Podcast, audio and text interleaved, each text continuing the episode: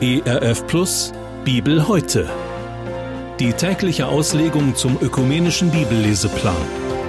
Heute im Alten Testament im Buch des Propheten Jesaja, Kapitel 14, die Verse 1 bis 23. Denn der Herr wird sich über Jakob erbarmen und Israel noch einmal erwählen und sie in ihr Land setzen. Und Fremdlinge werden sich zu ihnen gesellen und dem Hause Jakob anhangen. Und die Völker werden Israel nehmen und an seinen Ort bringen, und dann wird das Haus Israel sie als Knechte und Mägde besitzen im Lande des Herrn. Und sie werden gefangen halten die, von denen sie gefangen waren, und werden herrschen über ihre Bedränger. Und zu der Zeit, wenn dir der Herr Ruhe geben wird von deinem Jammer und Leid und von dem harten Dienst, in dem du gewesen bist, wirst du dies Lied anheben gegen den König von Babel und sagen, wie ist's mit dem Treiber sogar aus, und das Toben hat ein Ende. Der Herr hat den Stock der Gottlosen zerbrochen, die Rute der Herrscher. Der schlug die Völker im Grimm ohne Aufhören und herrschte mit Wüten über die Nationen und verfolgte ohne Erbarmen. Nun hat Ruhe und Frieden alle Welt und jubelt fröhlich. Auch freuen sich die Zypressen über dich und die Zedern auf dem Libanon und sagen, seit du da liegst, kommt niemand herauf, der uns abhaut. Das Totenreich drunten erzittert vor dir, wenn du nun kommst. Es schreckt auf vor dir die Toten, alle Gewaltigen der Welt und lässt alle Könige der Völker von ihren Thronen aufstehen, dass sie alle anheben und zu dir sagen, auch du bist schwach geworden wie wir, und es geht dir wie uns. Deine Pracht ist herunter zu den Toten gefahren, samt dem Klang deiner Harfen. Gewürm wird dein Bett sein und Würmer deine Decke. Wie bist du vom Himmel gefallen, du schöner Morgenstern? Wie wurdest du zu Boden geschlagen, der du alle Völker niederschlugst? Du aber gedachtest in deinem Herzen, ich will in den Himmel steigen und meinen Thron über die Sterne Gottes erhöhen. Ich will mich setzen auf den Berg der Versammlung im fernsten Norden. Ich will auffahren über die hohen Wolken und gleich sein dem Allerhöchsten. Ja, hinunter zu den Toten fuhrst du, zur tiefsten Grube. Wer dich sieht, wird auf dich schauen, wird dich ansehen und sagen, ist das der Mann, der die Welt zittern und die Königreiche beben machte, der den Erdkreis zur Wüste machte und seine Städte zerstörte und seine Gefangenen nicht nach Hause entließ? Alle Könige der Völker ruhen doch in Ehren, ein jeder in seiner Kammer. Du aber bist hingeworfen ohne Grab, wie ein verachteter Zweig, bedeckt von Erschlagenen, die mit dem Schwert erstochen sind, wie eine zertretene Leiche. Du wirst nicht wie jene begraben werden, die hinabfahren in eine steinerne Gruft, denn du hast dein Land verderbt und dein Volk erschlagen. Man wird des Geschlechtes der Bösen nicht mehr gedenken. Richtet die Schlachtbank zu für seine Söhne um der Missetat ihres Vaters willen, dass sie nicht wieder hochkommen und die Welt erobern und den Erdkreis voll Trümmer machen. Und ich will über sie kommen, spricht der Herr Zebaoth, und von Babel ausrotten Name und Rest, Kind und Kindeskind, spricht der Herr. Und ich will Babel machen zum Erbe für die Igel und zu einem Wassersumpf, und will es mit dem Besen des Verderbens wegfegen, spricht der Herr Zebaoth. Das war der Bibeltext für den heutigen Tag, entnommen aus der großen Hörbibel mit freundlicher Genehmigung der Deutschen Bibelgesellschaft. Hier noch einmal die Bibelstelle.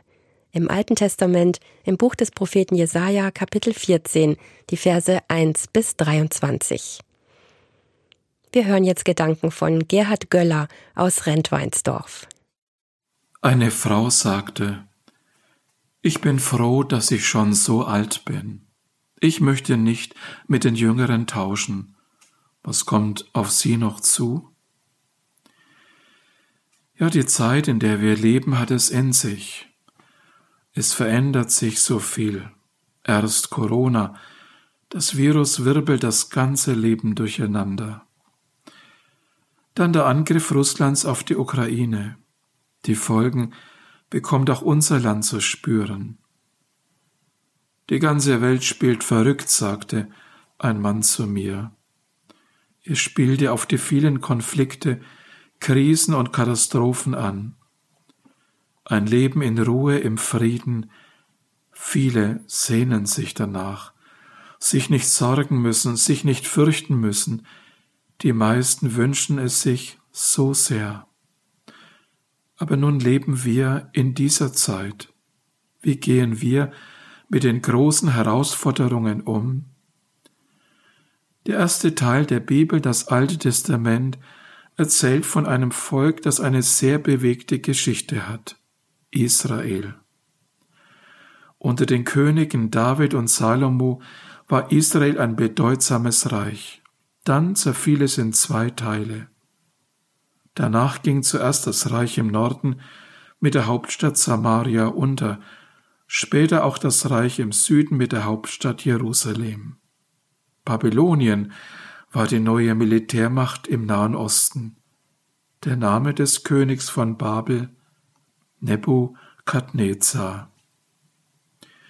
Das 14. Kapitel des Buches des Propheten Jesaja geht auf die politischen Verhältnisse jener Jahre ein.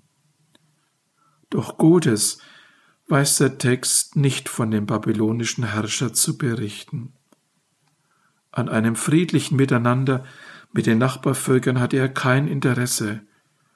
Er wollte erobern und zerstören. Er verfolgte und unterdrückte andere. Vielen raubte Nebukadnezar die Freiheit und das Leben.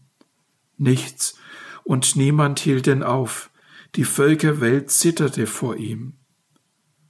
Nebukadnezar war ein ruheloser Geist, die Gier trieb ihn an, der Hass trieb ihn um, er steigerte sich immer mehr in seinen Größenwahn hinein. Unser Bibeltext zitiert ihn mit den Worten Ich will in den Himmel steigen und meinen Thron über die Sterne Gottes erhöhen. Ich will auffahren über die hohen Wolken und gleich sein dem Allerhöchsten. Darum ging es dem König von Babel also auch. Nicht mal Gott sollte über ihm stehen.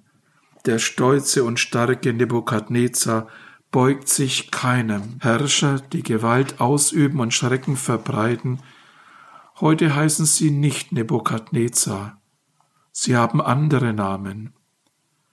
Widerspruch und Widerstand dulden sie auch nicht. Über viele Menschen bringen sie Leid und Tod. Andere Staaten zittern vor ihnen. Nichts und niemand kann sie offenbar aufhalten. Und Gott, den Allmächtigen, den Allerhöchsten, den fürchten sie auch nicht.